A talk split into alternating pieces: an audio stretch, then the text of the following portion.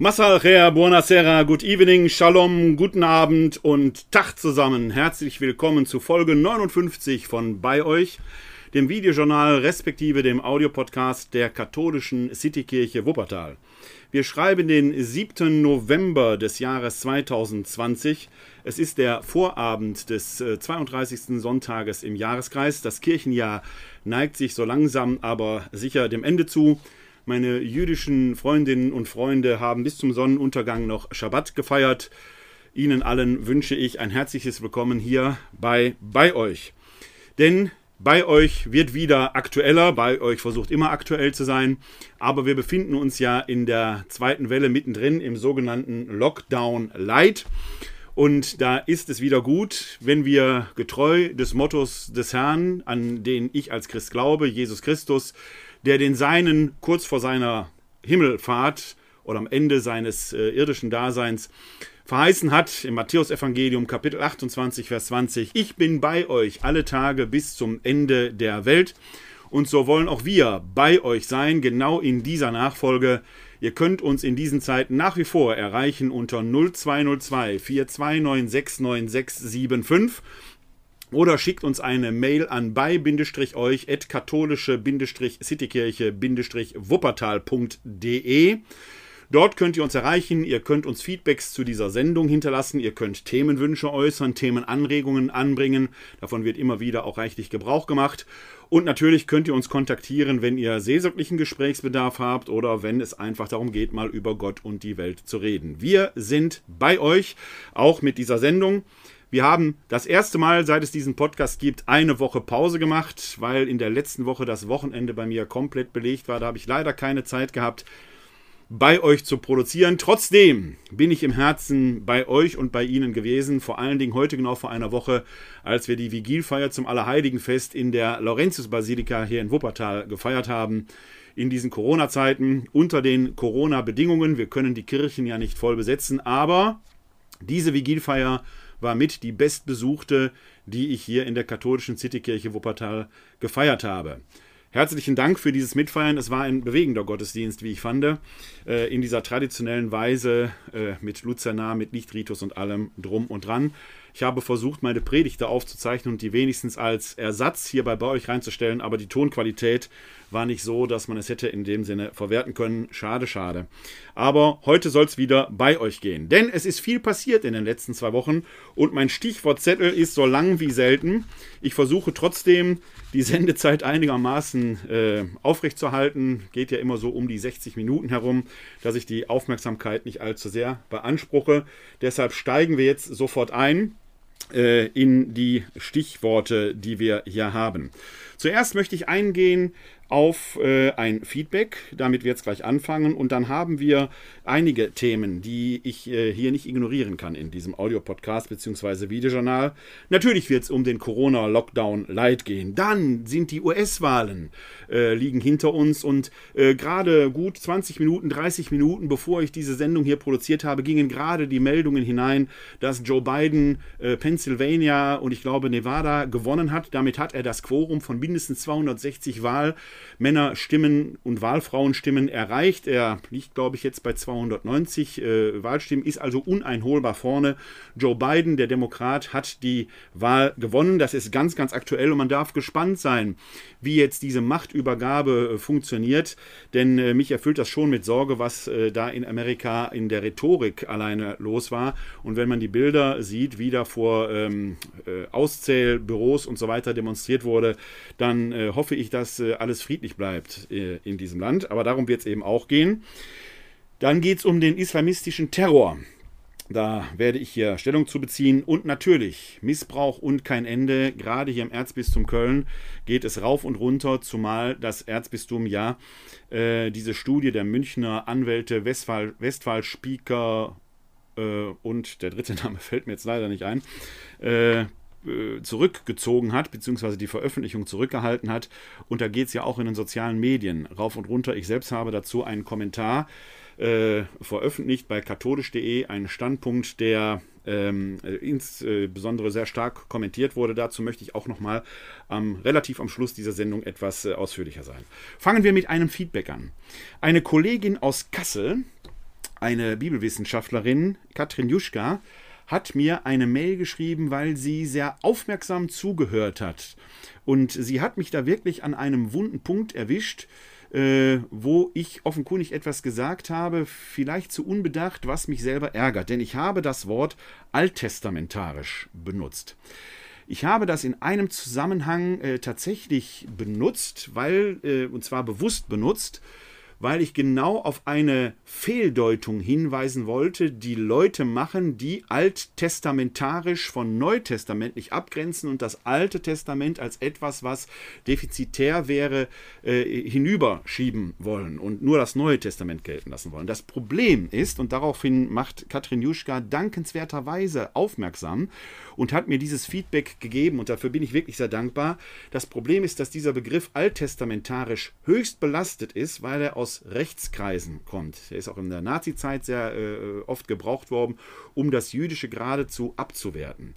Dagegen verwehre ich mich natürlich aufs äh, Äußerste. Äh, alle, die ihr hier zuschaut und zuseht, wisst ja, dass ich hier oft die Kippa anziehe, dass ich hier oft aus der jüdischen Allgemein zitiere und dass das Judentum mir sehr am Herzen liegt, weil ich glaube, dass man als Christ fehlläuft, wenn man das Jüdische nicht mitdenkt, wenn man das Christentum nicht von seinen jüdischen Wurzeln her denkt. Christentum und Judentum haben sich auseinanderentwickelt, aber wir dürfen nie den Fehler machen, der ist menschheitsgeschichtlich natürlich immer wieder gemacht worden, dass man das Jüdische abgewertet hat. Und das schwingt in diesem Begriff alttestamentarisch mit. Es kann sein, ich kann das nicht leugnen, dass ich diesen Begriff so im, im Vorübergehen hier verwendet habe. Das tut mir wirklich leid und die Kritik trifft da völlig, weil das völlig gegen meine Intention geht. Alttestamentlich wäre besser gewesen, wobei ich jetzt noch einen Schritt weiter denke, denn diese ganze Begrifflichkeit Altes Testament, Neues Testament ist in sich schwierig. Sie geht auf einen Sprachgebrauch zurück, den wir schon im Neuen Testament finden. Da schreibt der Paulus im zweiten Korintherbrief vom Alten und vom Neuen Bund und dann verwendet er da sogar diese Wendung, siehe, das Alte ist vergangen, Neues ist geworden. Und damit kann man natürlich diesen Gedanken ein wenig verbinden, dass das Alte, sprich der alte Bund, keine Bedeutung mehr hätte. Das ist nicht und ganz und gar nicht die Intention des Paulus, der für sich ja sogar in Anspruch nimmt, siehe, ich selbst bin Pharisäer. Er ist stolz auf seine Herkunft, aber er sieht, dass in Jesus Christus etwas Neues begonnen hat, was das Alte nicht aufhebt aber interpretativ ist es oft so gesagt worden. Das heißt, diese Rede von einem Alten und einem Neuen Testament, wie sie uns so äh, über die Lippen geht und wie sie ja auch etabliert ist, hat in sich eigentlich ein Problem. In sich. Und wenn da noch jemand alttestamentarisch sagt, und ich kann mich davon nicht freisprechen, dass es umgangssprachlich tatsächlich passiert ist, und deswegen bin ich äh, Katrin Juschka für diesen Hinweis sehr, sehr, sehr dankbar, ähm, dann wird es ganz, ganz schwierig. Wir sollten uns angewöhnen, einen neuen Begriff zu finden. Es ist vorgeschlagen worden von Erich Zenger etwa, äh, Alttestamentler in äh, Münster meines Wissens, äh, mal von einem ersten und einem zweiten Testament zu sprechen. Das ist schon mal ein Fortschritt, macht die Sache aber nicht wirklich besser. Ich selbst habe mal die Idee gehabt zu sagen, wir haben den Bund Gottes, den Gott mit den Juden geschlossen hat, und zwar dreimal, mit Noach, mit Abraham und mit Mose. Und dann gibt es für uns Christen eine Erweiterung dieses Bundes in Kreuzestod und Auferstehung Jesu Christi. Und da schwingt schon die Problematik natürlich mit, dass ein Testament, ein Bund, der erweitert wird von denen, mit denen dieser Bund ursprünglich mal geschlossen wurde, nicht unbedingt auf Gegenliebe stößt. Da liegt natürlich eine Konfliktlinie drin, die sich geschichtlich ja auch ausgewirkt hat, klar. Noch besser wird es wahrscheinlich gerade in diesen Zeiten sein, wo es immer wieder auch Bibelwissenschaftler gibt, wie Notkoslenska in Berlin, der das Alte Testament eigentlich komplett weghaben will oder eher weghaben will, vielleicht die jüdische Bezeichnung für das, was wir Altes Testament nennen, wieder in den Vordergrund zu holen und von Tanach zu sprechen. Ich möchte euch den Tanach mal zeigen. Das hier ist eine hebräische Bibel das, was wir als Altes Testament kennen. Aber der, die hebräische Bibel hat eine andere Anordnung, denn Sie hat zuerst die Tora, dann die Nevi'im, die Prophetenschriften, die bei uns in unseren biblischen äh, Ausgaben meist etwas später kommen, und dann die sogenannten Ketovim, also die Geschichtsschriften, die bei uns eher in der Mitte kommen. Also es hat eine andere Ordnung. Und da kommt dieser Begriff Tanacher, Tora, Nevi'im, Ketovim. Tanach und äh, vielleicht sollten wir uns angewöhnen, tatsächlich die hebräische Bibel oder den jüdisch gebräuchlichen Begriff zu verwenden, vom Tanach zu sprechen. Dann entsteht aber eine neue Problematik, denn wie sprechen wir dann vom Neuen Testament? Dafür habe ich noch keine Lösung. Ich denke derzeit intensiv nach, wie wir dann das Neue Testament nennen könnten. Denn wenn wir ein Neues Testament haben, schwingt allein in dem Begriff neu ja schon wieder das Alte mit. Also ich denke weiter nach. Wenn ich mal einen Vorschlag habe, werde ich den hier ähm, auch publizieren. Wenn ihr da draußen Ideen habt, wenn Sie Ideen haben, schreibt mir die doch einfach. Schreibt sie in die Kommentare rein, schreibt mir eine E-Mail. Ich werde das sehr gerne aufnehmen. Genauso bitte ich weiterhin darum, äh, wenn es euch hier gefällt, Likes zu geben, sehr gerne die Beiträge zu teilen. Ich freue mich da über jeden Zuspruch und über jede Weiterverbreitung. Also, wenn ihr Ideen habt, wie man analog zum Tanach, also dem eigentlichen Begriff für das, was wir das Alte Testament gewöhnlicherweise nennen, wie wir dann das, was wir gewöhnlicherweise das Neue Testament kennen, auch mit einem neuen Begriff belegen könnten, Schreibt es mir in die Kommentare hinein oder per E-Mail an bei-euch katholische-citykirche-wuppertal.de. Und Katrin Juschka, der Kollegin in Kassel, noch einen herzlichen Dank für dieses aufmerksame Zuhören und wirklich für das freundlich und sehr konstruktiv kritische Feedback. So stelle ich mir das vor, gerade unter Kollegen, dass wir so miteinander streiten. Denn eins äh, möchte ich wirklich, dass man die Fehler, die ich mache, mir entsprechend auch vor die Nase hält, in dieser freundlichen und konstruktiv kritischen Art. Das macht Freude. Und äh, die Kollegin und ich sind weiterhin in Kontakt. Wir versuchen mal ein Gespräch auf die äh, ähm, Kette zu kriegen. Äh, vielleicht klappt es Anfang Dezember. Vielleicht kann man es auch hier bei euch sehen. Auf jeden Fall, wenn es da was gibt, äh, dann lasse ich euch das wissen. Steigen wir mal in die Stichwortliste weiter ein. Corona, Lockdown, Light. Damit fängt es gleich an. Zuvor aber weil das so ein roter Faden ist, denn die Sendung hier heißt ja Zerrissenes Schweigen. Und das ist so ein roter Faden, der sich in vielen Facetten durch diese Sendung hier meandern wird zerrissenes Schweigen. Und da ist mir ein Zitat von Michelle Obama untergekommen, das ich sehr äh, wertvoll finde, weil das auch in verschiedenen Facetten in dieser Sendung immer wieder bereichernd äh, im Hintergrund, als Hintergrundklang mitschwingen kann. Michelle Obama sagte mal, ich glaube hier in, im aktuellen US-Wahlkampf, When they get low, we get high. Wenn die niederträchtig sind, müssen wir edelmütig sein. Wir müssen wirklich aufpassen, dass wir Niedertracht nicht mit Niedertracht vergelten, sondern dass wir angesichts der Niedertracht vieler Menschen gerade die Werte hochhalten und nicht in die Falle der Niederträchtigen trappen. Nieder mit der Niedertracht begegnet der Niedertracht mit Edelmut. Christlich könnte man sagen, wenn dich einer auf die linke Wange schlägt, halte ihm aufrecht auch die rechte hin. Spiel nicht das Spiel mit zurückzuschlagen so einfach. Bleib aufrecht stehen und beschäme damit deinen Gegner, der dich schlägt. Das ist keine Aufforderung, sich zusammenschlagen zu lassen. Wohlgemerkt, man soll aufrecht stehen bleiben, den Gegner auch in die Schranken weisen, aber nicht Gleiches mit Gleichem vergelten, weil wir da nur in eine Gewaltspirale hier rein, hineinkommen. Oder wie ich es manchmal sage, um das Ganze mal eine Spur niedriger zu hängen, sage ich bei vielen Menschen, die einen vielleicht so ansprechen, auch wenn es gerade nicht passt, dann hat man ja oft den Eindruck, der oder diejenige stiehlt mir jetzt gerade die Zeit. Ganz einfacher Satz. Wenn dir jemand die Zeit stehlen will, schenke sie ihm einfach und schon wird die Situation freundlicher. Corona Lockdown Light. Es ist wieder soweit. Wir sind wieder im Lockdown, nicht ganz so scharf, wie es im Frühjahr war, weil wir ja dazugelernt haben. Aber die Kneipen, Restaurants, Cafés sind zu, die Schulen, Bahnen sind voll. Man kann in den Geschäften einkaufen gehen. Äh, mittlerweile haben in Wuppertal auch die äh, Musikschulen wieder geöffnet. Seit heute gab es eine Allgemeinverfügung, dass das wieder möglich ist. Also da bewegt sich immer wieder auch etwas. Aber das öffentliche Leben wird ein Stück zurückgefahren mit der großen Aufgabe, dass wir unsere Sozialkontakte um 75 Prozent zurückfahren sollen. Und das ist notwendig. Denn alle ob sie Professoren sind oder nicht, die gesagt haben, es gibt keine zweite Welle, die von Dauerwelle fabuliert haben und so weiter, müssten doch jetzt eigentlich angesichts der Grafiken, die überall zu sehen sind, sehen, also eine Bewegung, die erst im Frühjahr raufgeht, dann runtergeht und jetzt steil raufgeht und möglicherweise die Zahlen vom Frühjahr sogar übersteigt. Wenn das keine zweite Welle ist, dann weiß ich es auch nicht. Ich prophezeie einmal, es wird, bis wir dieses Virus durch Impfungen äh, oder durch konsequentes Handeln in die Knie gezwungen haben. Das ist ja nie kein Phänomen, das uns nur in Deutschland betrifft, sondern ein globales Phänomen. Selbst wenn wir hier in Deutschland die Sache im Griff hätten, die Grenzen können wir ja nicht dicht machen. Es wird also immer wieder zu Interferenzen entsprechend kommen. Selbst dann, muss man sagen, werden wir noch viele, viele Wellen erleben und vielleicht mehrere Lockdowns. Auch ich habe hier in dieser Sendung schon mal gesagt, dass ich mir nicht vorstellen kann, dass unsere Politikerinnen und Politiker einen zweiten Lockdown wollen. Wir haben ihn jetzt und ich vermute, dass es noch viele Lockdowns geben wird. Jetzt wird der Lockdown gemacht, unter anderem mit der Begründung, damit wir Weihnachten feiern können. Ja, das möchte ich sehen.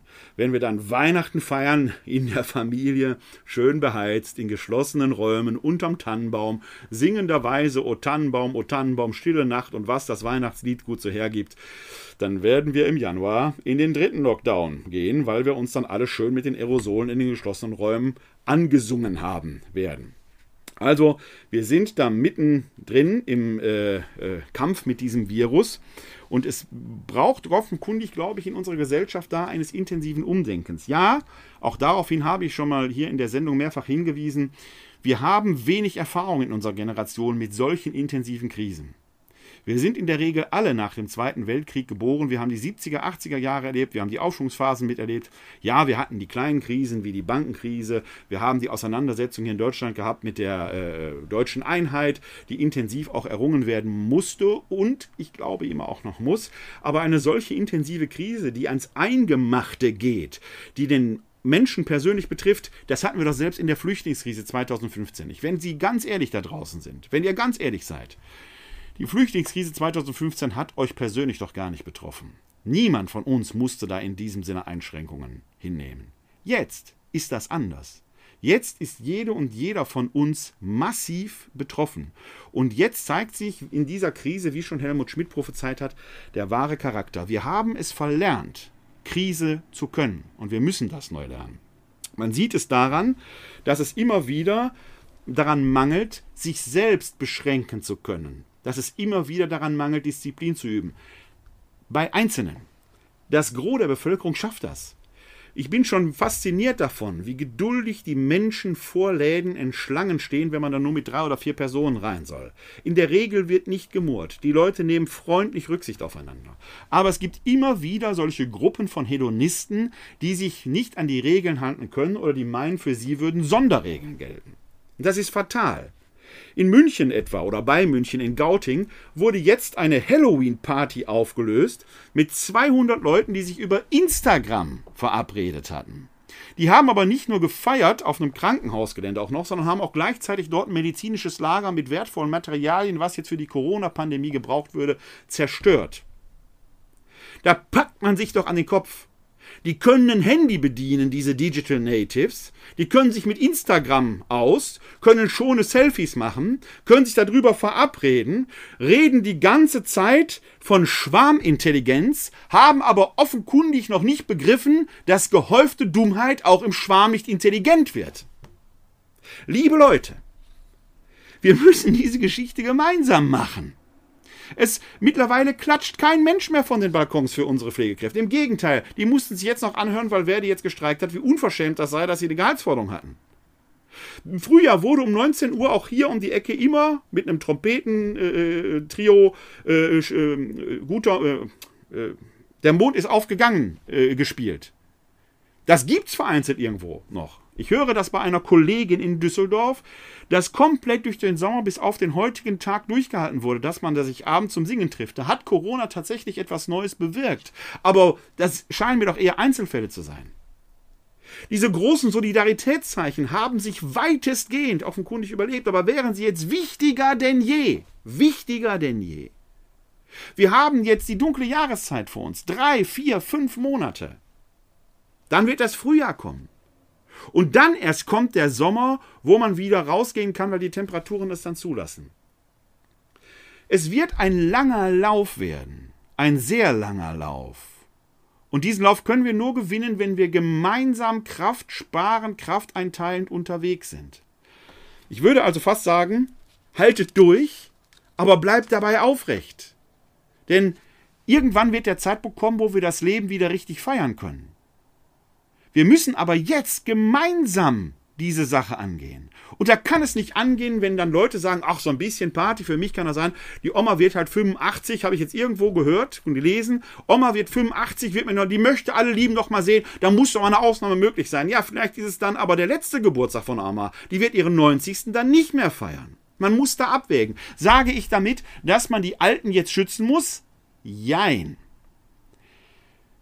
Nein, in dem Sinne, weil die Alten natürlich einen eigenen Willen haben und Menschenwürde haben. Und es, ich störe mich immer noch daran, wie im Frühjahr mit den Alten gerade umgegangen ist, die man quasi weggesperrt hat, auch dann, wenn sie nicht dement war. Auch Demente sperrt man nicht so einfach weg. Und trotzdem sage ich ja, weil es nicht nur um den Schutz der Alten geht und der Risikogruppen, Klammer auf, mittlerweile gibt es eine Untersuchung zu Risikogruppen in Deutschland. Zu der Risikogruppe in Deutschland wenn man nur die zählt, die Medikamente nehmen wegen ihrer Erkrankung, sind das 22 Millionen Bürgerinnen und Bürger. Das ist ein Viertel, der, mehr als ein Viertel der Bevölkerung Deutschlands.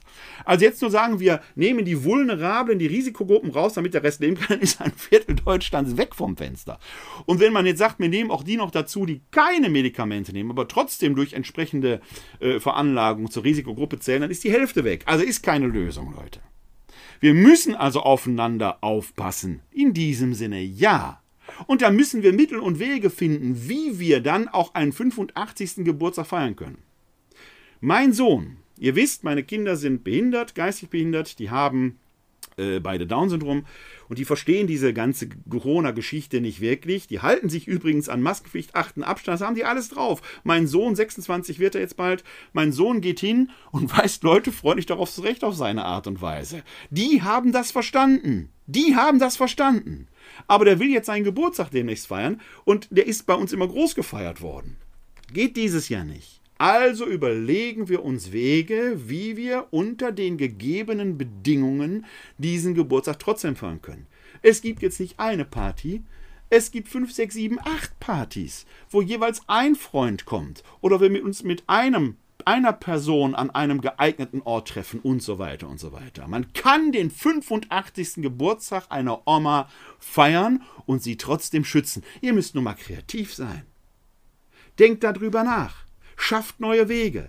Es ist in diesen Zeiten notwendig. Denn wie sehr wird sich die Oma freuen, wenn am 90. dann wieder alle um sie herum sind. Also das eine tun und das andere nicht lassen. Wir müssen aufhören, in diesem Entweder-Oder zu denken, sondern in dem sowohl als auch und da neue Wege finden. Ich glaube, dass das geht. Ja, wir waren bei gehäufter Dummheit, die auch im Schwarm nicht intelligent wird und bei dieser Party in Gauting. Und wenn man an gehäufte Dummheit, die auch im Schwarm nicht intelligent wird, nicht an die USA denkt in diesen Tagen, dann weiß ich es auch nicht. Zumindest der noch amtierende Präsident, bis zum 20. Januar ist das ja jetzt noch, hat diesen Intelligenztest offenkundig nicht bestanden. Man weiß ja, dass er da irgendwo mal in seiner Amtszeit ärztlich untersucht worden ist und er das für einen Intelligenztest hielt. Dann ist er veröffentlicht worden und jeder einigermaßen Fachkundige kon konnte sehen, das ist eigentlich eher ein Demenztest, den er da bestanden hat. Man fragt sich heute, warum. Denn was, was da in diesen Tagen im Weißen Haus in Washington stattfindet, scheint eher eine ewig währende Halloween-Party zu sein. Und dieser Präsident der USA offenbart sich eher als Grusel Clown. Oder vielleicht ist er eher ein verwahrlostes Kind. So ganz komme ich da nicht mit, wie ein erwachsener Mann meint, er wäre in jedem und überall der Beste.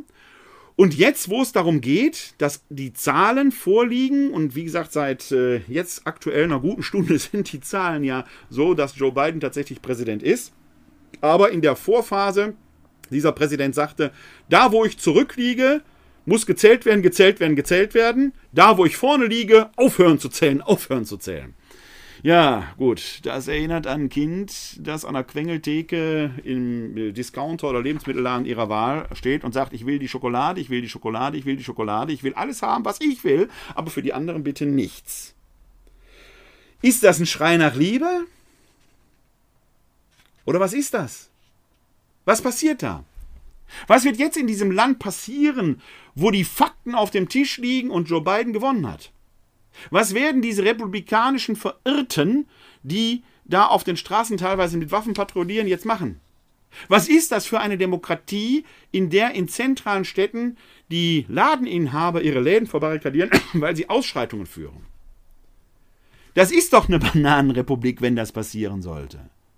Was hat dieser Mann in vier Jahren aus einem Land gemacht, das man als Vorbild für die ganze Welt dastand?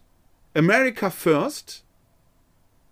Die Niedertracht hat dieses Land an den Abgrund gebracht. Es gibt auch hier im Land eine, ja, aber der hat doch den Frieden im Nahen Osten gebracht. Hat er das wirklich oder hat er nur etwas zu Ende gebracht, was auf dem Tisch lag, was über Vorgänger hinweg lange vorbereitet wurde?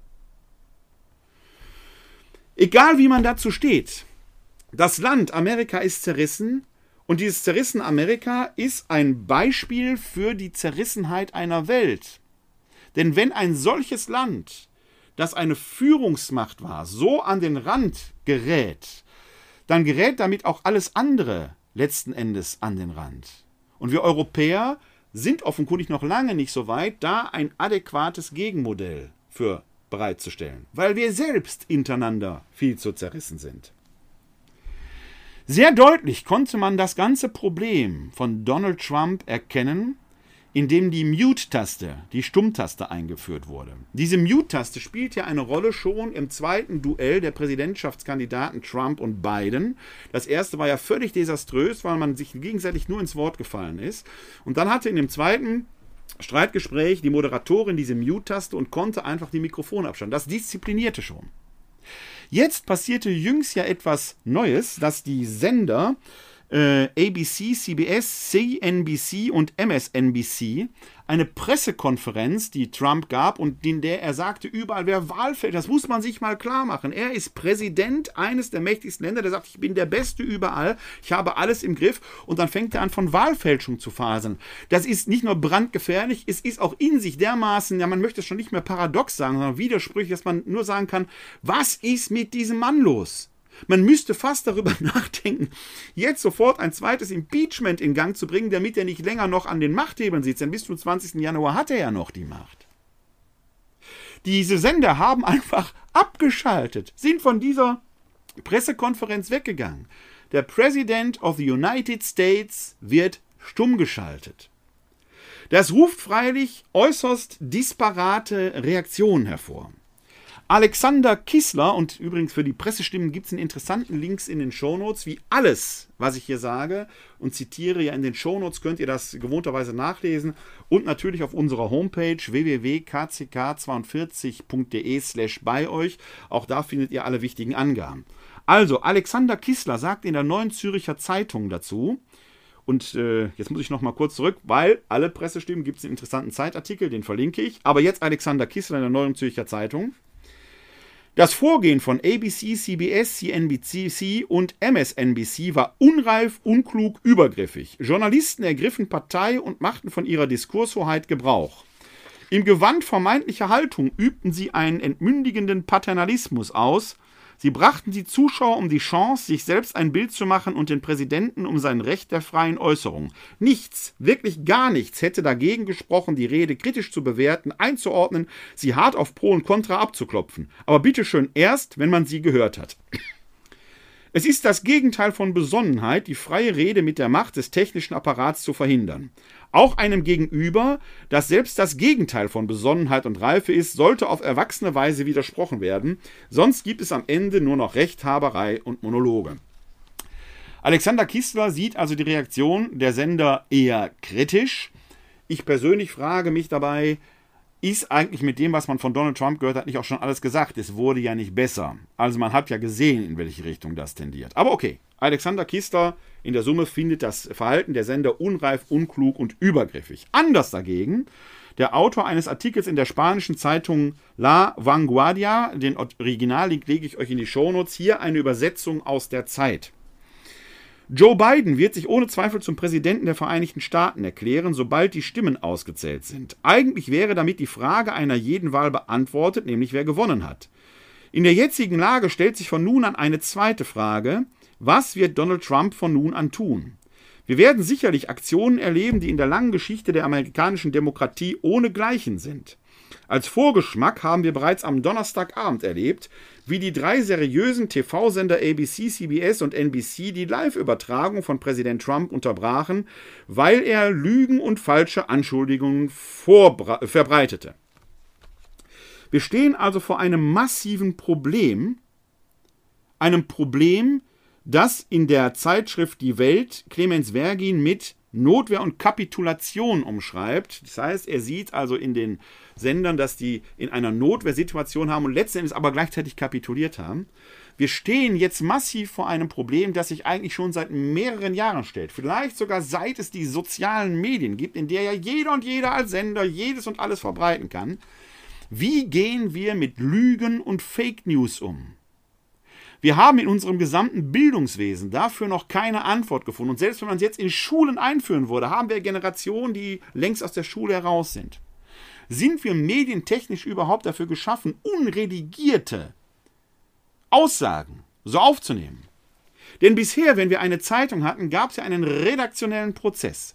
In der Wissenschaft hören wir alle von den Preprints und von dem Streit, der da ist. Ich selbst bin deswegen ja meiner Kollegin Katrin Juschka dankbar, dass sie mich auf diesen sprachlichen Lapsus, den ich da begangen habe, aufmerksam gemacht hat. Wie gehen wir aber damit um mit einer Masse von Menschen, die nicht in diesem konstruktiven Diskurs ist, sondern die alles glaubt, was in ihrer Filterbubble so gesprochen wird? Gehäufte Dummheit wird auch im schwarmig intelligent. Aber man investiert seine Zeit und man bleibt dann und hält das für die Wahrheit. Wir haben in unseren Gesellschaften darauf noch keine Antwort gefunden, außer die, die jetzt häufiger stattfindet, dass man die Mute-Taste drückt, den Fake News-Verbreiter, Superspreader abschaltet. Oder bei Twitter, wenn man dem, dem äh, Account von Donald Trump folgt, dann kann man permanent sehen, dass Twitter immer wieder korrigierende Meldungen da hinein äh, schreibt. Dass man, das, das ist ein Anfang. Aber wie gehen wir generell damit um? Ich habe da noch keine Antwort drauf. Es scheint mir eine der herausragendsten Aufgaben der Gegenwart zu sein im gesellschaftlichen Diskurs, da eine Antwort drauf zu finden. Wie geht man mit der Verächtung der Wahrheit um, weil der gesellschaftliche Konsens längst zerrissen ist? Wir reden ja nicht mehr über Einzelfänomene. Das betrifft insbesondere Insbesondere auch den Umgang mit Satire oder Karikaturen. Und ihr merkt, wir kommen jetzt zum Thema islamistische Anschläge. Wenn Meinungsfreiheit gilt, darf man dann wirklich alles sagen und alles veröffentlichen? Prinzipiell ja. Darf man jemanden stumm schalten? In sich eigentlich schwierig. Es sei denn, nach meinem Dafürhalten, es dient einem höheren Ziel. Wenn ein President of the United States sich mit Lügen um Kopf und Kragen redet, muss man ihn vielleicht auch vor sich selbst schützen. Ist ein Einzelfall in diesem bestimmten Fall. Ich persönlich frage mich, wo sind denn seine Berater? Wo ist die Republikanische Partei? Die, Partei, die reiste doch mit rein. Warum fällt niemand aus dem Inner Circle ihm da in den Arm? Warum liefert man diesen Mann sich seiner selbst aus? Und schafft jetzt durch die Mute-Taste ein Zerreißen des Schweigens, das gesellschaftlich in sich auch problematisch bleibt. Denn wo fängt das an? Und wo hört das auf? Jetzt bei Donald Trump jubeln viele. Aber wenn man diesen Prozess weiterdenkt, wird das auch wieder schwierig. Die Frage speziell jetzt, was die islamistischen Anschläge in Frankreich und andernorts, auch hier in Deutschland in Halle, wo ein offenkundig homosexuelles Pärchen angegriffen wurde und einer der beiden Männer ist ja getötet worden, die Frage, die da im Raum steht und die er für intensive Diskussionen wieder einmal zum x Mal sucht, ist, was darf eigentlich Satire? Und die Antwort schnell ist immer, Satire darf alles. Satire darf alles, vor allen Dingen Religionen, da darf man die Meinung äußern, auch gerade in einem laizistischen Staat wird der, äh, die Blasphemie, die Möglichkeit der Blasphemie als hohes Gut hochgehalten. Und ich sage ja, in einem gereiften Staat muss auch Blasphemie möglich sein. Aber wer, ein Kabarettist, macht Witze über Greta Thunberg. Dann darf Satire plötzlich nicht alles. Und jetzt merkt man, das ist bisweilen doch sehr bigott. Da wird immer gerne Kurt Tucholsky zitiert. Aber ich frage mich, haben die Leute überhaupt je diesen Artikel von Tucholsky, den er im Berliner Tageblatt der Nummer 26 am 27. Januar 1919 veröffentlichte, überhaupt gelesen. Den Link zu diesem Beitrag, zu diesem Artikel von Kurt Tucholsky, lege ich euch in die Show Notes. Ich möchte hier mal in Auszügen zitieren, denn dieser Artikel trägt eine Frage als Überschrift und die lautet, was darf die Satire? Tucholsky in Auszügen. Der Satiriker ist ein gekränkter Idealist, er will die Welt gut haben, sie ist schlecht und nun rennt er gegen das Schlechte an. Die Satire eines charaktervollen Künstlers, der um des guten Willen kämpft, verdient also nicht diese bürgerliche Nichtachtung und das empörte Fauchen, mit dem hierzulande diese Kunst abgetan wird. Vor allem macht der Deutsche einen Fehler, er verwechselt das Dargestellte mit dem Darstellenden. Wenn ich die Folgen der Trunksucht aufzeigen will, also dieses Laster bekämpfe, so kann ich das nicht mit frommen Bibelsprüchen, sondern ich werde es am wirksamsten durch die packende Darstellung eines Mannes tun, der hoffnungslos betrunken ist. Ich hebe den Vorhang auf, der schonend über die Fäulnis gebreitet war, und sage: Seht! In Deutschland nennt man dergleichen Krassheit. Aber Trunksucht ist ein böses Ding. Sie schädigt das Volk und nur schonungslose Wahrheit kann da helfen. Und so ist das damals mit dem Weberelend gewesen und mit der Prostitution ist es noch heute so. Mach mal erstmal eine kleine Zäsur. Ich erinnere alleine an die Diskussion um die Satirikerin, Kabarettistin, Komikerin, wie immer man sie nennen will, Lisa Eckert. Die kann man jetzt mögen, man kann sie nicht mögen, man kann ihre Auftritte geschmacklos finden oder gehaltvoll, wie auch immer. Aber wir haben hier genau die Verwechslung mit Darsteller und Dargestelltem, beziehungsweise Darstellerin. Die Fähigkeit zur Ironie und die Fähigkeit zur Differenzierung ist verloren gegangen. Ist es nicht geradezu ein Lob für den Kabarettisten und den Karikaturisten, wenn einem das Lachen im Halse stecken bleibt, weil man plötzlich den Spiegel vor Augen hatte? Wie gesagt, über Geschmack können wir gerne streiten, auch wenn man über Geschmack eigentlich nicht streiten kann. Aber das, was da passiert ist, das, was man mit Cancel Culture bezeichnet, ist ja auch so eine Art Mute-Taste. Der soll am liebsten der Saft abgedreht werden, dass die nicht mehr versendet werden kann. Hier merken wir, wie schwierig diese Geschichte mit der Mute-Taste ist. Denn das, was da gerade in Amerika passiert ist, bei Donald Trump, hat ja auch eine Form von Cancel Culture. Wie gesagt, es ist ein schmaler Grad, über den wir hier gehen. Ein sehr schmaler Grad. Wir sind sehr schnell wohlfeil dabei und sagen, Gott sei Dank haben sie denen den Saft abgedreht. Und beim nächsten sagen wir, wie kann man denn nur solche Karikaturen nicht veröffentlichen und dann einen Lehrer enthaupten, der gerade in puncto Meinungsweiter was sagen will? Das eine wird nicht ohne das andere gehen.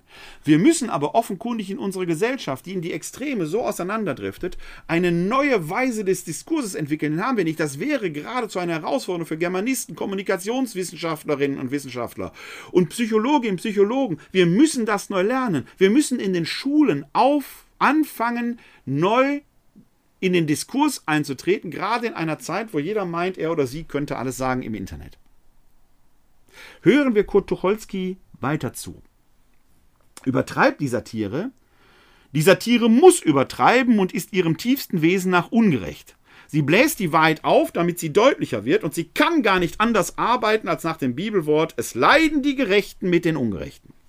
Wir sollten nicht so kleinlich sein. Wir alle, Volksschullehrer und Kaufleute und Professoren und Redakteure und Musiker und Ärzte und Beamte und Frauen und Volksbeauftragte, wir alle haben Fehler und komische Seiten und kleine und große Schwächen. Und wir müssen nun nicht immer gleich aufbegehren. Schlechter Meister, wahret eure heiligsten Güter. Das schreibt er wirklich. Der schreibt schlechter Meister Ware. Was ist da in Frankreich passiert? Ein schlechter Meister glaubte, seine wahren Güter zu verteidigen. Wer ein Menschenleben nimmt, wer ein Menschenleben nimmt, hat das höchste Gut Gottes in den Dreck getreten. Wie will so jemand Allahu Akbar rufen?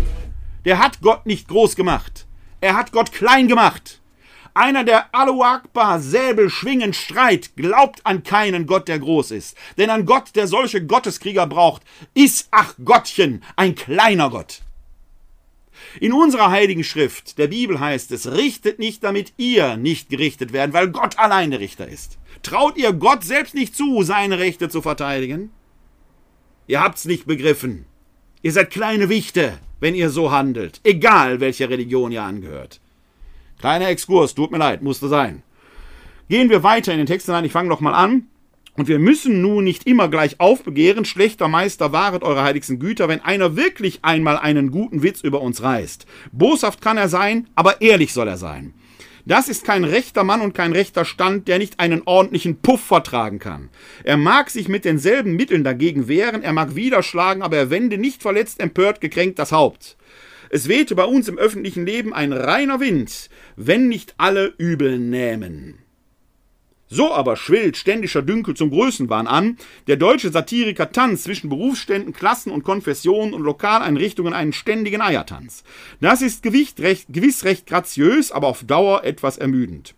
Die echte Satire ist blutreinigend, und wer gesundes Blut hat, der hat auch einen reinen Teint. Was darf die Satire? Alles.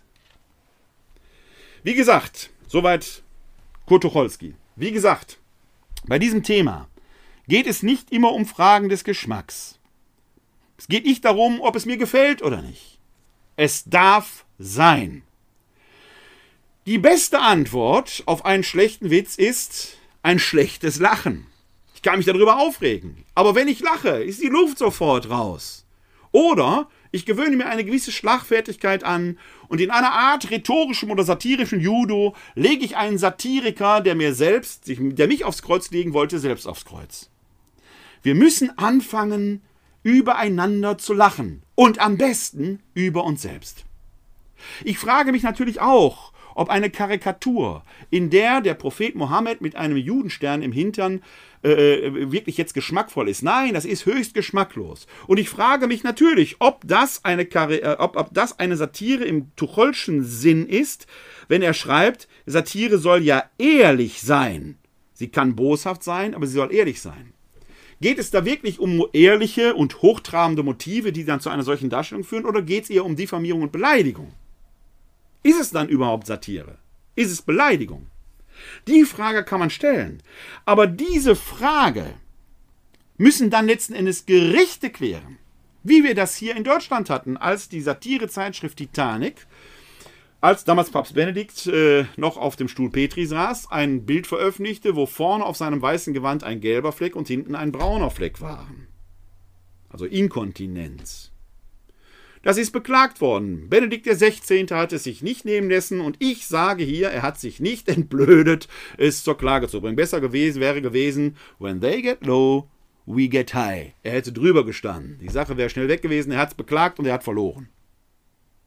Manchmal ist es besser, Dinge einfach zu ertragen. Denn Satire darf zwar alles, aber sie muss auch nicht alles machen. Mancher Witz ist halt so geschmacklos, dass er dem, der ihn macht, schnell selbst im Halse stecken bleibt. Aber das macht der Witz ganz von selbst. Also ein bisschen Schlagfertigkeit wäre da manchmal auch angesagt. Und wenn es wirklich beleidigend ist, dann kann man es beklagen dann kann man es auf den Gerichtsweg bringen und dann werden Gerichte diese Frage klären. Den Säbel zu schwingen, sich selbst zum Richter zu machen, ist immer die schlechteste Lösung. Der Islamist, der einen Säbel schwingt, und Allahu Akbar schreit, muss durch dieses permanente Schreien sich offenkundig selbst vergewissern, dass sein Gott wirklich groß ist. Denn Allahu Akbar heißt ja nichts anderes als Gott ist größer. Ja, was ist das für ein großer Gott, der solche selbstschwingenden Pimpfe braucht? Der kann nicht groß sein. Das ist ja kein Glaubensbekenntnis, ein Armutszeugnis. Ein Gott, der solche Krieger braucht, kann kein Gott sein. Die eigentliche Blasphemie besteht nämlich immer in der Vernichtung von Leben. Auch im Islam gilt, wer einen Menschen umbringt, hat eine ganze Welt vernichtet. Das ist Blasphemie. Das andere, die Karikaturen, sind bestenfalls schlechter Geschmack. Ich bin Christ. Ich glaube nicht, dass man unseren Gott wirklich lästern kann.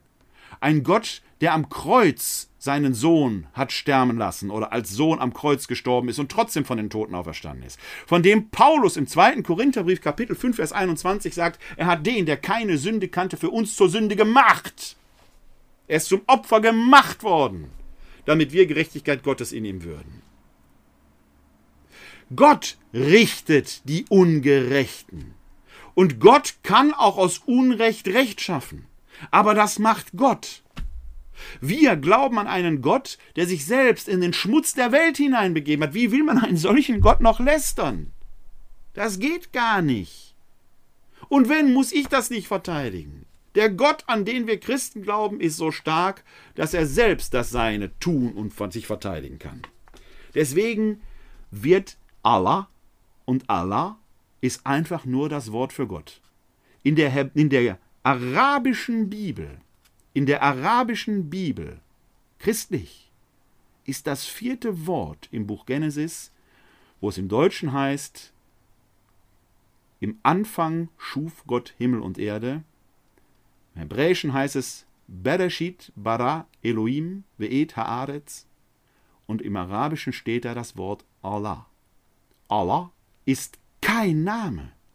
Es ist nur das arabische Wort für Gott, ähnlich wie es im Hebräischen Elohim ist. Es ist dieselbe Wurzel. Die eigentliche Blasphemie ist deshalb die Vernichtung von Leben. Und was hat es jetzt nach der Enthauptung von Partie des Lehrers wieder gegeben? Schweigeminuten, Lichterketten, Solidaritätsbekundungen, vor allen Dingen immer wieder diese Aussage, dass bei diesem Mord ja wir alle betroffen sind.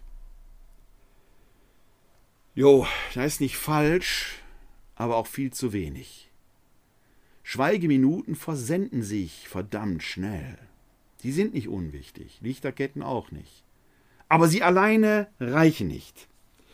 Der islamische Autor Ahmad Mansour, Psychologe, hat in der jüdischen Allgemeinen einen bemerkenswerten Beitrag veröffentlicht, mit dem er sich gegen falsche Toleranz wendet. Er selbst schreibt von sich am Anfang dieses Beitrages, er sei früher, weil er gebürtiger Palästinenser ist, von Natur aus Antisemit gewesen, weil er sich natürlich als arabischer, muslimischer Palästinenser gegen die, äh, den jüdischen Staat wenden musste aus seiner Sicht heraus. Aber er hat sich bekehrt.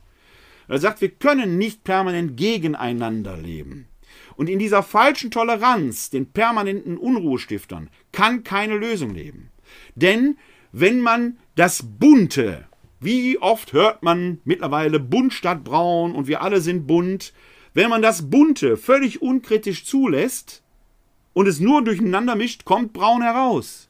Wir werden also auch in dieser bunten Welt und gerade in dieser bunten Welt Stellung beziehen müssen gegen jede Form von Gewalt, und zwar lautstark, kräftig, wortreich, massiv. Wenn ich echt tagkräftig meine, meine ich nicht Gleiches mit Gleichem vergelten. When they get low, we get high. Wir dürfen Niedertracht nicht mit Niedertracht beantworten. Aber wir müssen profiliert und standhaft dastehen und diesen Menschen in den Arm fallen. Ich versuche das für meine Weise nicht nur hier mit bei euch, sondern immer wieder, indem ich mich profiliert äußere. Und zwar nicht nur gegen Islamisten und andere Übeltäter, sondern manchmal, wenn es im eigenen Laden sein muss, auch gegen die eigenen Leute.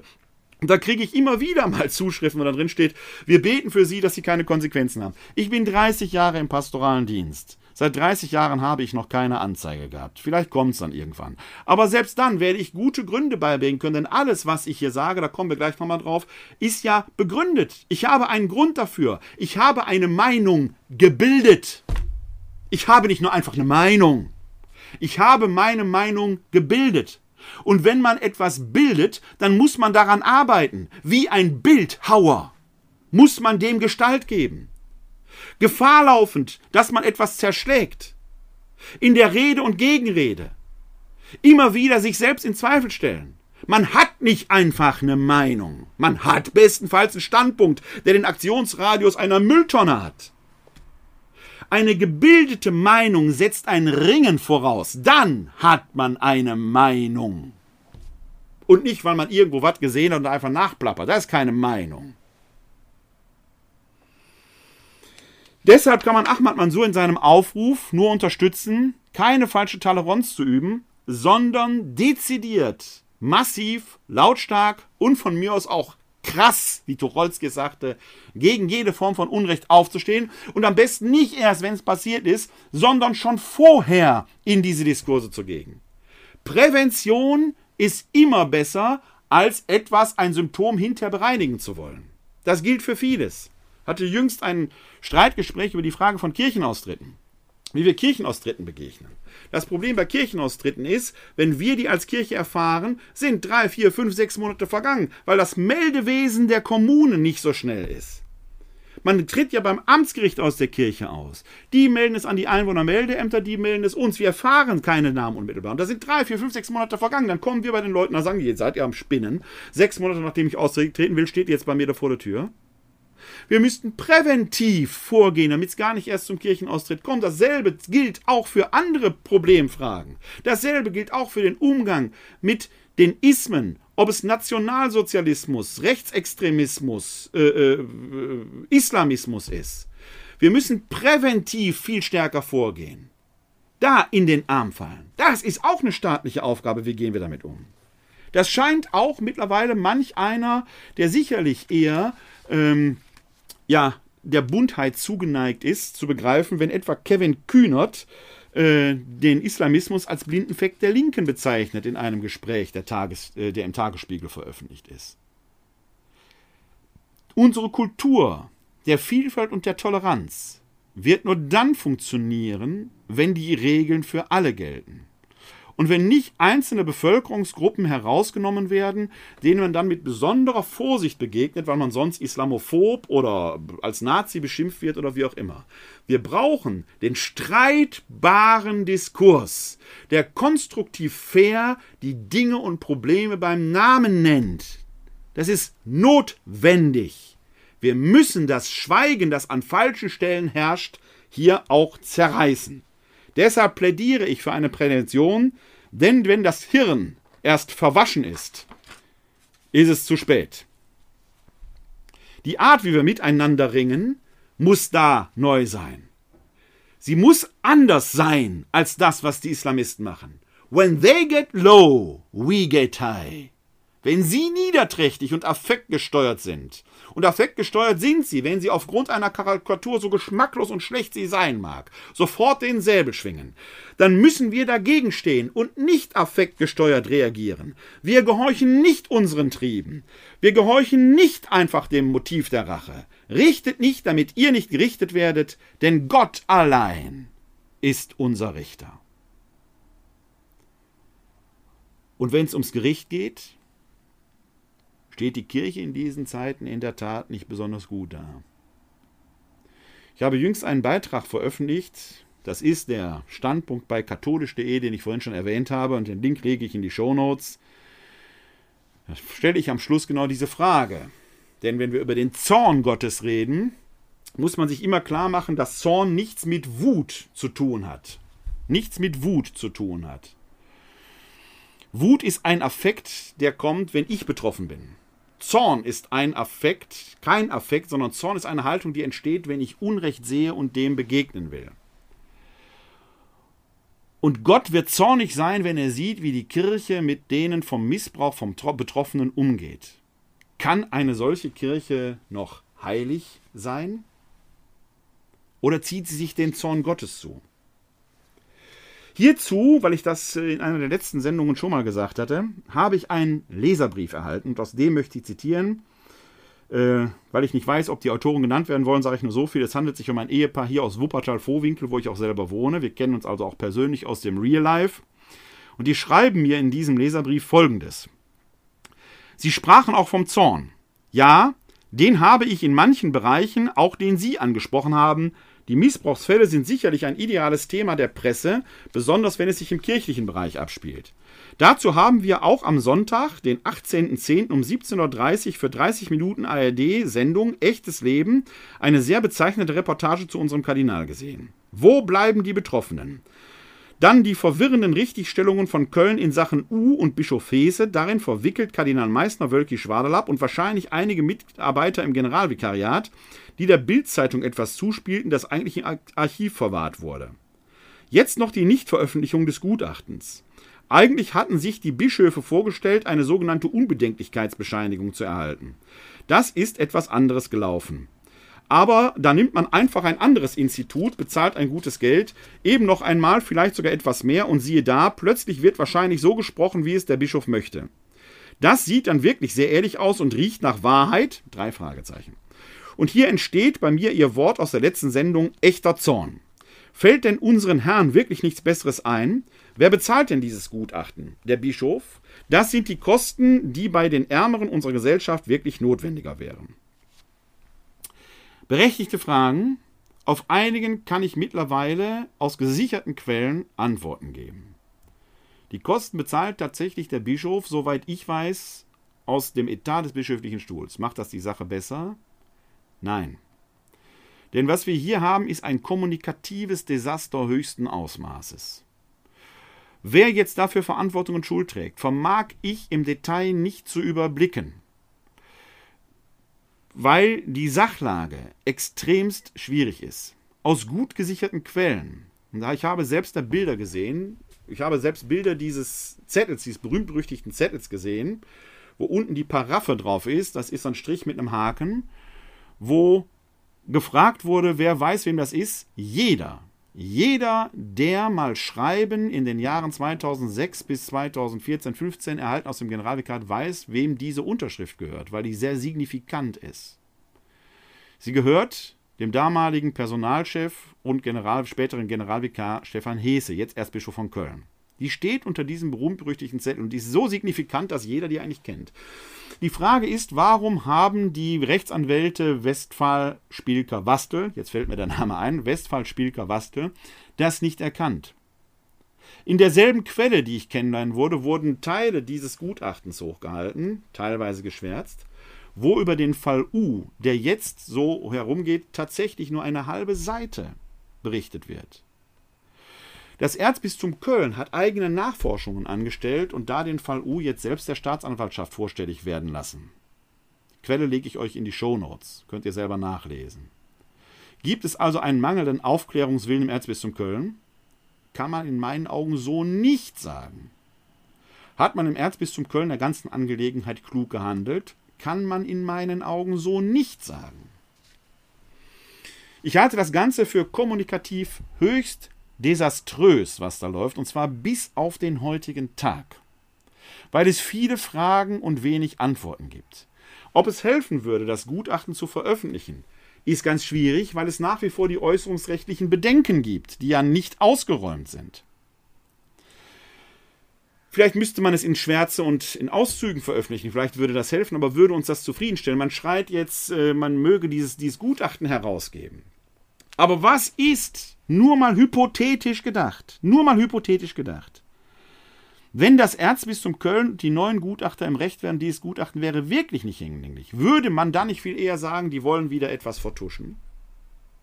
Wir werden diese Frage letztendlich erst beantworten können, definitiv am 18. März 2021, weil da das neue Gutachten vorgestellt werden kann. Erst dann wird man sagen können, ist das jetzt ein Gefälligkeitsgutachten? Wir kennen ja nicht, was dabei rauskommt. Ist es ein Gefälligkeitsgutachten? Dann sage ich gute Nacht, Erzbistum. Oder wird man dann sagen, ja, hier ist wirklich das Unterste nach oben gekehrt worden? Heute weiß ich das noch nicht. Und in dieser Gemengelage kann man nicht einfach Position beziehen. Es sieht aber ohne Zweifel so aus, als würde hier tatsächlich durch den Rückzug dieses Geschichte, also es ist verständlich, dass der Unmut aufkommt. Für mich völlig nachvollziehbar. Vielleicht hätte man in dieser Zeit wenigstens den Auftrag an Westphal Spielker Wastel veröffentlichen sollen. Denn daran kann man ja bemessen, was war der Prüfauftrag und was war nicht der Prüfauftrag.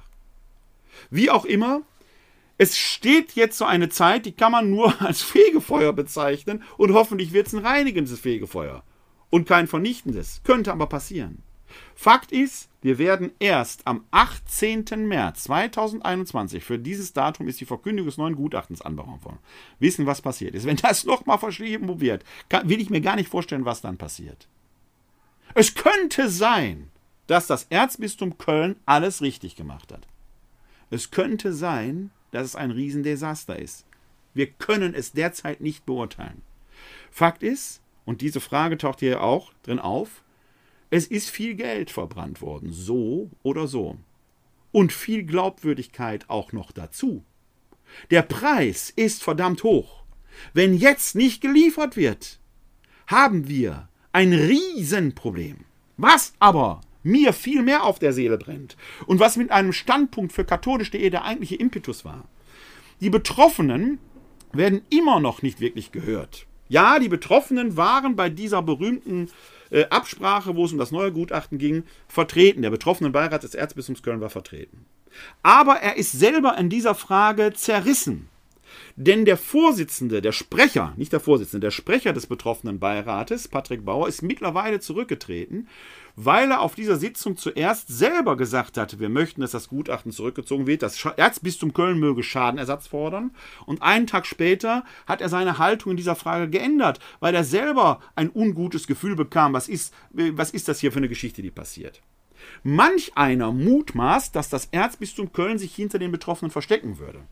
Was ich weiß, ist aber, dass man dem betroffenen Beirat gelegen hat, gegeben hat zu einer Beratung ohne die anwesenden Anwälte und äh, äh, Bistumsvertreter. Ob die Zeit hingelangt hat oder nicht. Und die vor allen Dingen die weiterhin offene Frage, ist der neue Auftrag erst nach dem Votum des betroffenen Berates gewesen oder nicht doch schon vorher? Dann wäre es wieder eine schwierige Gemengelage.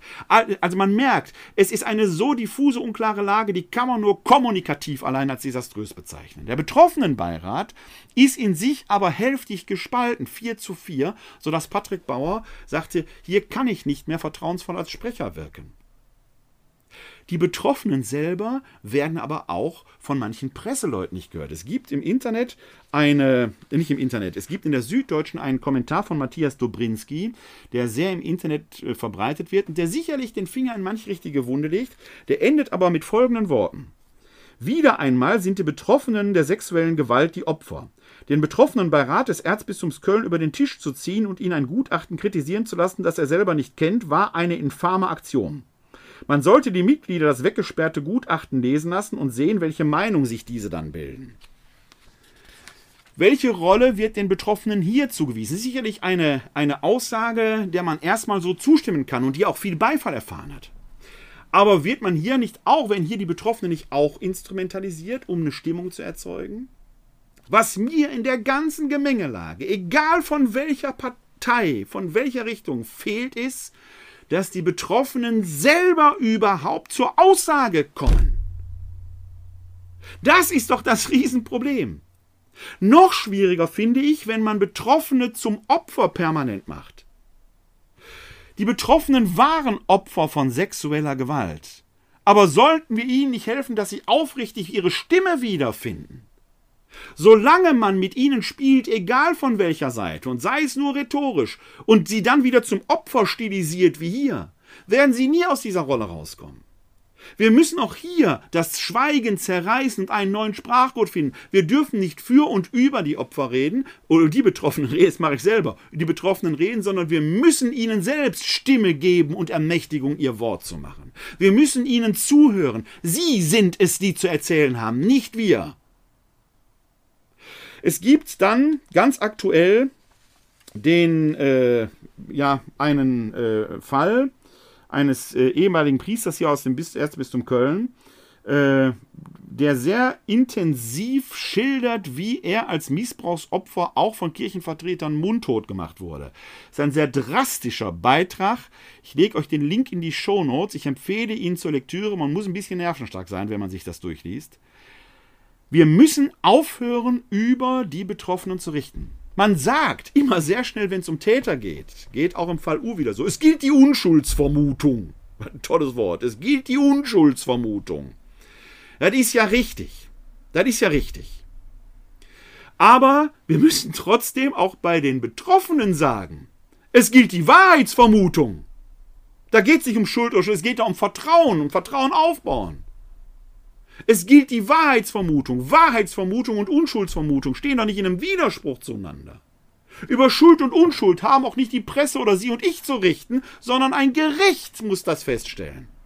Und selbst wenn ein Fall verjährt ist, wird ein Gericht Schuld oder Unschuld trotzdem feststellen können.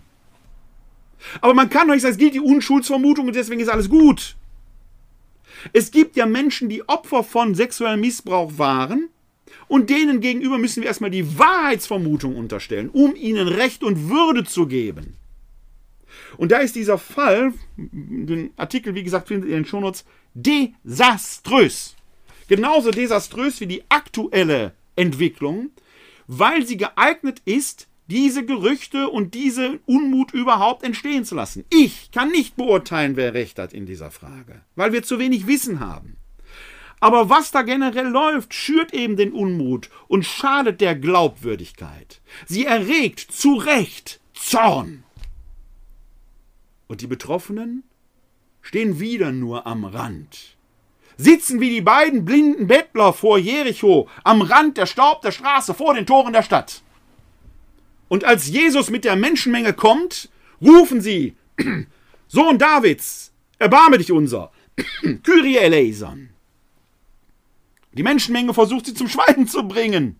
Seid still, seid still, seid still. Aber Jesus bleibt stehen und sagt, kommt zu mir. Damit das geschehen kann, müssen die beiden, die am Rand der Straße im Staub sitzen, aufstehen und zu Jesus kommen. Und dann fragt er sie, was wollt ihr, dass ich euch tun soll? Und dann fangen sie an zu reden und haben das, was sie wollen, reden können. Wir wollen sehen sein. Und dann erst teilt Jesus sie. Das ist ein Beispiel, wie man Betroffene wieder zur Sprache bringt, nämlich dass sie selbst reden können, dass man sie aufrichtet und ermächtigt. Das gilt für alle Beteiligten, für alle. Alles andere wird den Zorn Gottes erregen. Ja, ich habe schon darauf hingewiesen, dass es äh, auch in einem Leserbrief eine Sorge gab, weil ich ja hier manchmal auch etwas emphatisch unterwegs bin. Das bin ich äh, mit Überzeugung. Ob denn die Hüterin Herren mich da so gewähren lassen, ihr seht, sie lassen mich gewähren.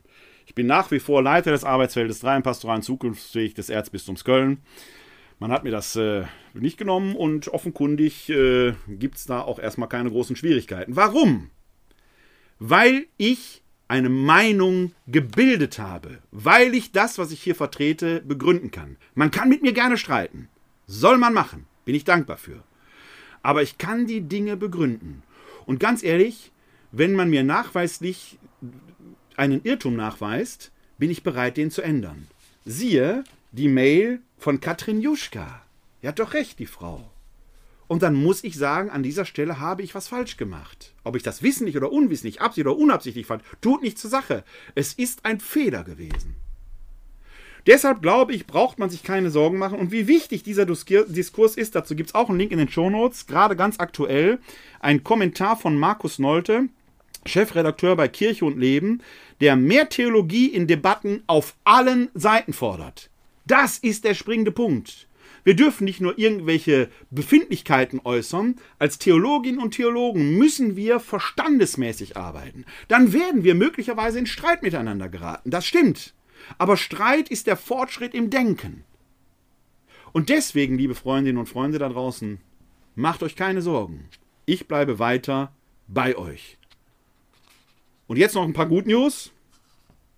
Biden hat gewonnen. Ich habe schon gesagt, die aktuelle Karte, gerade von heute Abend, spiele ich mal ein. So sah das Wahlergebnis aus, äh, kurz bevor ich die Sendung hier begonnen habe. Wir schreiben heute den 7.11. Das ist der Stand der Dinge etwa von 18.30 Uhr. Und da kann man sehen, dass hiernach die Quelle ist Associated Press. Da gibt es manchmal gibt's, äh, ähm, Quellen, wo äh, noch von 273 Wahlmännern die Rede ist. Associated Press meldet heute Abend schon 290 Wahlmänner. Joe Biden hat die Wahl in Amerika also gewonnen.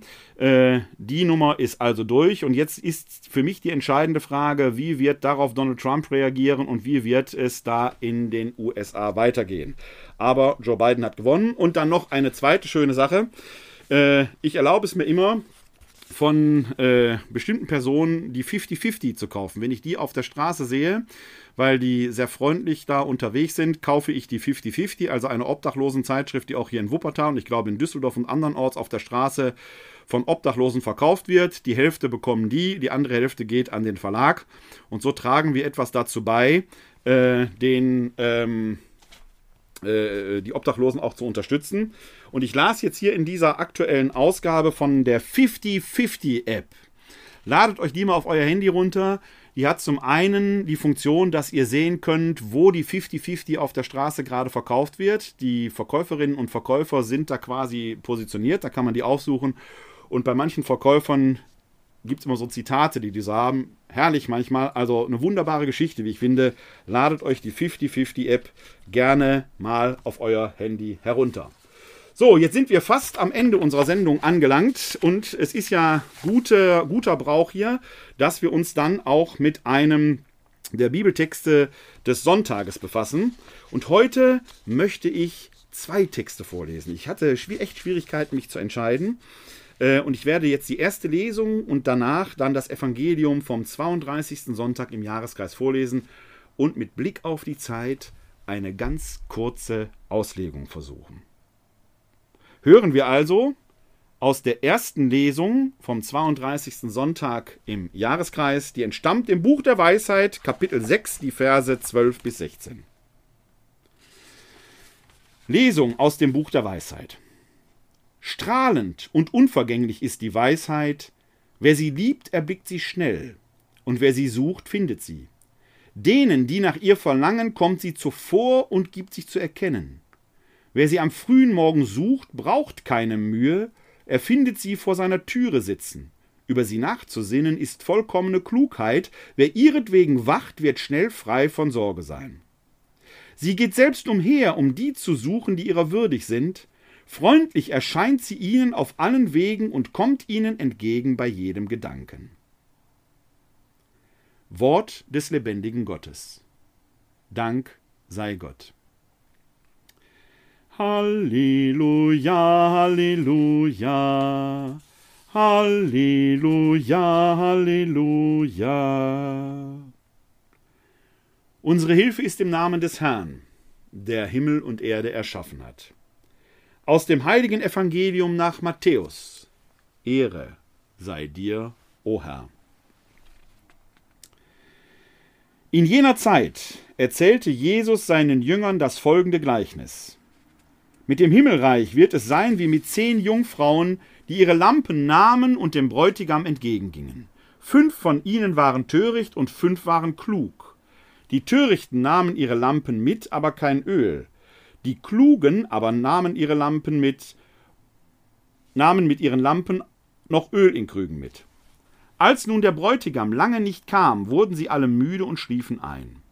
Mitten in der Nacht aber erscholl der Ruf Siehe, der Bräutigam, geht ihm entgegen. Da standen die Jungfrauen alle auf und machten ihre Lampen zurecht, die Törichten aber sagten zu den Klugen Gebt uns von eurem Öl, sonst gehen unsere Lichter aus. Die Klugen erwiderten ihnen Dann reicht es nicht für uns und für euch, geht lieber zu den Händlern und kauft es euch. Während sie noch unterwegs waren, um es zu kaufen, kam der Bräutigam.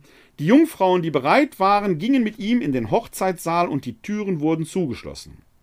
Später kamen auch die anderen Jungfrauen und riefen, Herr, Herr, mach uns auf! Er aber antwortete ihnen und sprach, Amen, ich sage euch, ich kenne euch nicht. Seid also wachsam, denn ihr wisst weder den Tag noch die Stunde. Evangelium unseres Herrn Jesus Christus Lob sei dir Christus.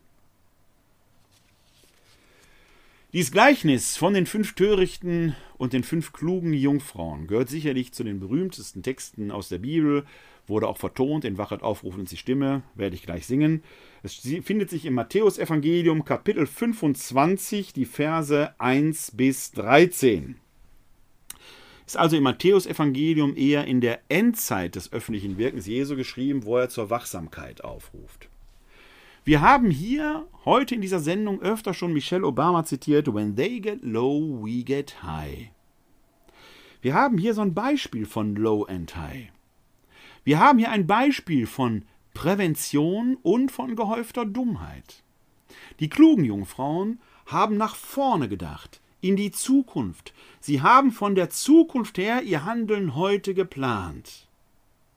Sie haben sich darauf vorbereitet, dass jederzeit etwas Außergewöhnliches passieren kann. Die törichten Jungfrauen hingegen haben vielleicht nur im Heute gelebt. Vielleicht haben sie gestern Abend noch Party gemacht. Was soll man zu den Händlern gehen? Es wird sich schon alles irgendwie finden. Und sie werden jetzt die Konsequenzen lernen müssen. Jetzt sagen sie, gebt uns doch ab, helft uns auch. Aber wenn jetzt hier einfach geteilt wird, würden alle untergehen. Es geht nicht darum, nicht zu teilen. Es geht darum, zur rechten Zeit das Richtige zu tun. Es geht darum, achtsam und wachsam in diesem Leben zu sein. Oder es geht darum, weise zu werden. Meine Kollegin Katharina Nowak, theologische Assistentin bei uns in der katholischen Citykirche Wuppertal, hat heute ein, wie ich finde, sehr bemerkenswertes Wort zur Woche veröffentlicht. Findet ihr in unserem Weblog K230. Link findet ihr in den Show Notes. Und sie setzt sich da eben mit diesem Schriftwort aus dem Buch der Weisheit auseinander, wo es um die Weisheit ging, die vor der Tür sitzt und die sich zu erkennen gibt und die die sucht, die ihrer würdig sind. Gehäufte Dummheit wird auch im Schwarm nie intelligent werden. Die Weisen sind die Hörenden, die die Situation versuchen wahrzunehmen und in der Situation richtige Antworten zu finden. Das wird nur gelingen, wenn man in seinem Leben Erfahrungen ausgeprägt und reflektiert hat, wenn man seinen Erfahrungsschatz, seine Lampe mit Öl gefüllt hat. Wenn man aus Versuch und Irrtum neu lernt, den Irrtum nicht scheunt. Aber die Lampen sind eben auch nur einmal nicht angewiesen. Beim zweiten Mal weiß man das. Katharina Nowak schreibt in ihrem Wort zur Woche, dass wir es hier mit einem Text in der Bibel zu tun haben, der in einer Zeit entstanden ist, als das jüdische Denken schon auf das hellenistische Denken trifft, weil in Israel die Hellenisten da sind. Man musste sich mit neuen Gegebenheiten auseinandersetzen. Die alten Traditionen konnten so ohne weiteres nicht mehr gepflegt werden. Und da findet man neue Antworten. Denn die Weisheit ist ein Ideal, das aus dem griechischen Denken herkommt, die Sophia, die Philosophia. In der Heiligen Schrift haben wir also einen Text, der selbst bezeugt, wie man in der Lage ist, Neues zu denken. Die Verhältnisse heute mögen andere sein. Und die Heilige Schrift hat nicht auf alles und jedes eine Antwort. Aber die Heilige Schrift lehrt uns aus dem Erfahrungsschatz, zu dem für uns Christinnen und Christen eben auch die Heilige Schrift gehört, das Neue zu denken und zu lernen. Füllt also eure Lampen. Füllt euren Erfahrungsschatz. Lernt aus euren Fehlern. Macht es beim nächsten Mal besser.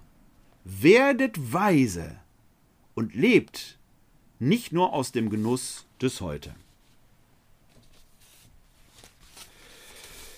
Ja, bevor ich jetzt gleich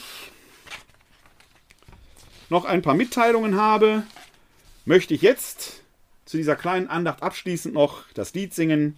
Wachet auf, ruft uns die Stimme. Wachet auf, ruft uns die Stimme. Der Wächter sehr hoch auf der Zinne. Wach auf, du Stadt Jerusalem. Mitternacht heißt diese Stunde. Sie rufen uns im hellen Munde, wo seid ihr klugen Jungfrauen? Wohl auf, der Bräut'gam kommt, steht auf, die Lampen nehmt, Halleluja. Macht euch bereit zu der Hochzeit, ihr müsset ihm entgegengehen. Zion hört die Wächter singen, das Herz tut ihr vor Freude springen, sie wachet und steht eilend auf. Ihr Freund kommt vom Himmel prächtig, von Gnaden stark, von Wahrheit mächtig, ihr Licht wird hell, ihr Stern geht auf. Nun komm, du werte Kron, Herr Jesu, Gottes Sohn, Hosianna. Wir folgen all zum Freudensaal und halten mit das Abendmahl. Gloria sei dir gesungen, mit Menschen und mit Engelszungen, mit Harfen und mit Zimbeln schön. Von zwölf Perlen sind die Tore, an deiner Stadt wir stehen im Chore, der Engel hoch um deinen Thron. Kein Aug hat je gespürt, kein Ohr hat mehr gehört solche Freude.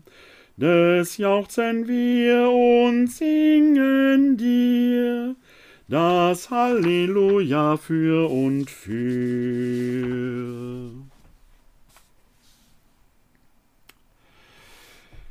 Die nächste Sendung werde ich, so Gott will, inshallah, möchte man sagen, am nächsten Samstag, dem 14.11. um 19 Uhr, das ist zumindest der Plan, aber ich habe noch zwei bemerkenswerte Termine für die nächste Woche. Der erste, 10.11.2020, der Martinsabend.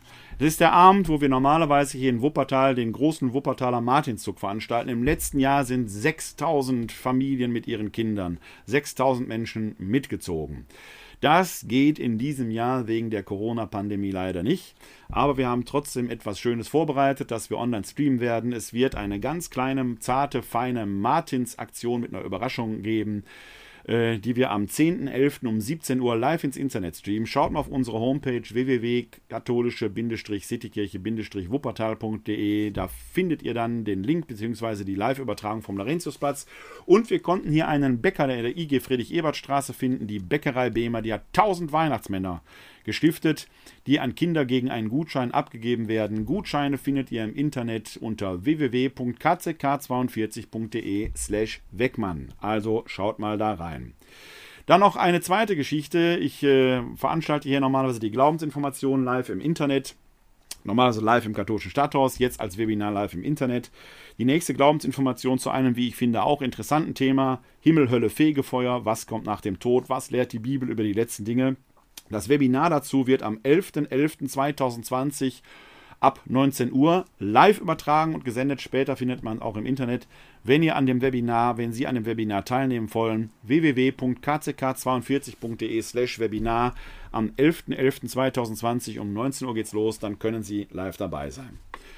In diesem Sinne bitten wir um Gottes Segen. Der Herr segne uns er bewahre uns vor Unheil und führe uns zum ewigen Leben. Amen. Das gewähre uns der dreieine Gott, der Vater, der Sohn und der Heilige Geist. Amen. Hosanna, Jeshua, hilf doch, Gott hilft, Halleluja. Heute ist nicht alle Tage, ich komm wieder, keine Frage. Bis dahin leben Sie lang und in Frieden, live long and prosper. Bleiben oder werden sie gesund und helfen sie anderen gesund zu bleiben oder zu werden. Glück auf!